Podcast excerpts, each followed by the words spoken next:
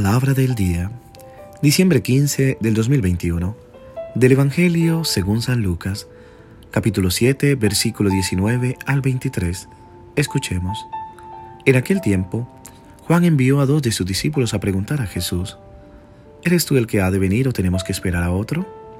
Cuando llegaron a donde estaba Jesús, le dijeron, Juan el Bautista nos ha mandado a preguntarte si eres tú el que ha de venir o tenemos que esperar a otro. En aquel momento Jesús curó a muchos de varias enfermedades y dolencias y de espíritus malignos, y a muchos ciegos le concedió la vista. Después contestó a los enviados, Vayan a contarle a Juan lo que han visto y oído. Los ciegos ven, los cojos andan, los leprosos quedan limpios, los sordos oyen, los muertos resucitan, y a los pobres se le anuncia el Evangelio. Dichoso el que no se escandalice de mí. Palabra del Señor. Gloria a ti, Señor Jesús.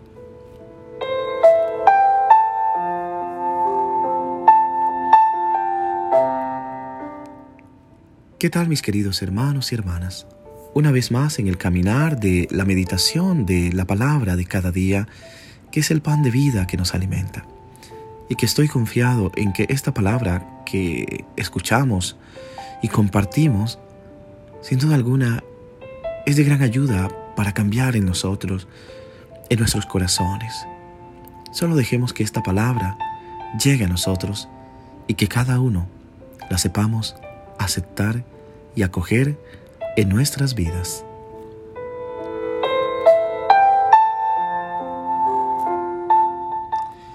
Una vez más en el Evangelio de hoy se nos habla de Juan el Bautista, el testigo de la espera, el profeta que anuncia al Mesías Está en la cárcel por mandato de Herodes. No puede encontrarse con Jesús, no puede hablar con él.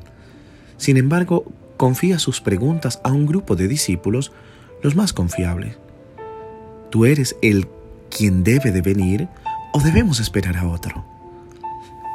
La pregunta recoge las dudas no solo de Juan, sino de todos aquellos que esperan sinceramente el reino.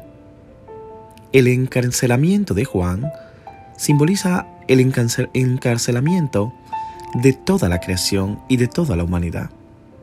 Cautiverio que en la historia de Israel es también esperanza, profecía y expectativa.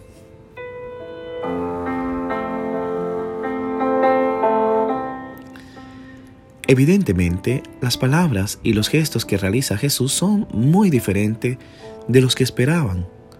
Juan había anunciado un Mesías poderoso que bautizara en Espíritu Santo y fuego, un juez inflexible que recoge trigo y quema paja. Los gestos y las palabras de Jesús son muy diferentes.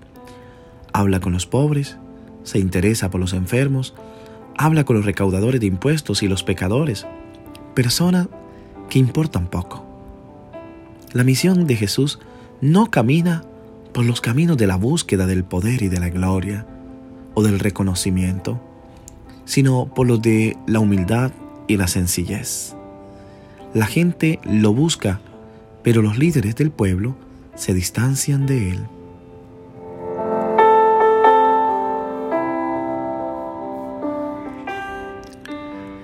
Mis queridos hermanos y hermanas, Dios no viene según nuestras expectativas.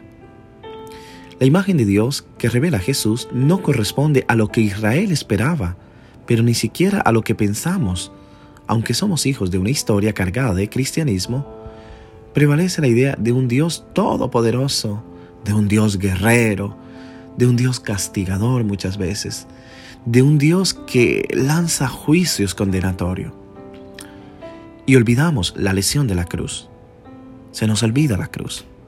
Sin embargo, como escribió el cardenal Martínez, un gran cardenal de hace muchas épocas, es precisamente este misterio, la clave de la existencia humana, el jugo del Evangelio y de nuestra fe. La misión y la palabra de Jesús están bien arraigadas en la historia de Israel. La curación de los ciegos, los cojos, los leprosos, los sordos, son parte del anuncio profético. Ya Isaías lo había anunciado en el capítulo 35, versículos 5 a 6. He venido a dar libertad a los cautivos, a devolver la vista a los ciegos. Son lo visible signo de la presencia y el poder de Dios en medio de su pueblo. Pero al mismo tiempo abre nuevos horizontes y declara bienaventurado al que no se escandaliza por él.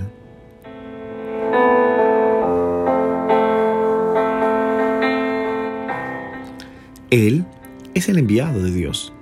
Suya es la palabra que salva, la revolución que logra pasar por el amor. Bienaventurado el que no se escandaliza de que el camino y el cumplimiento de todo esto sea el escándalo de la cruz, que es el supremo acontecimiento divino de amor para toda la humanidad, por toda la creación y por toda la historia.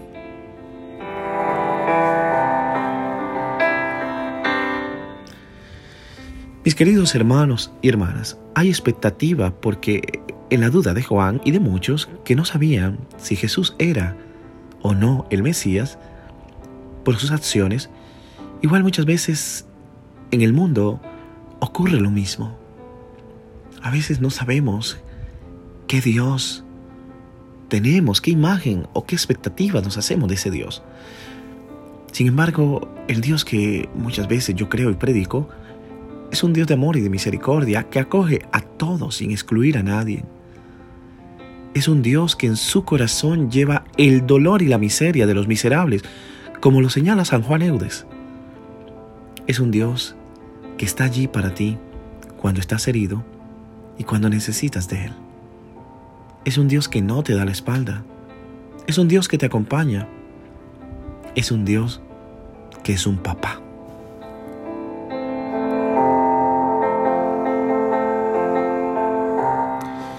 Te invito a que hoy descubramos sin duda alguna en estos pasajes del Evangelio el signo de la cruz, que es el signo más grande del amor que se nos da.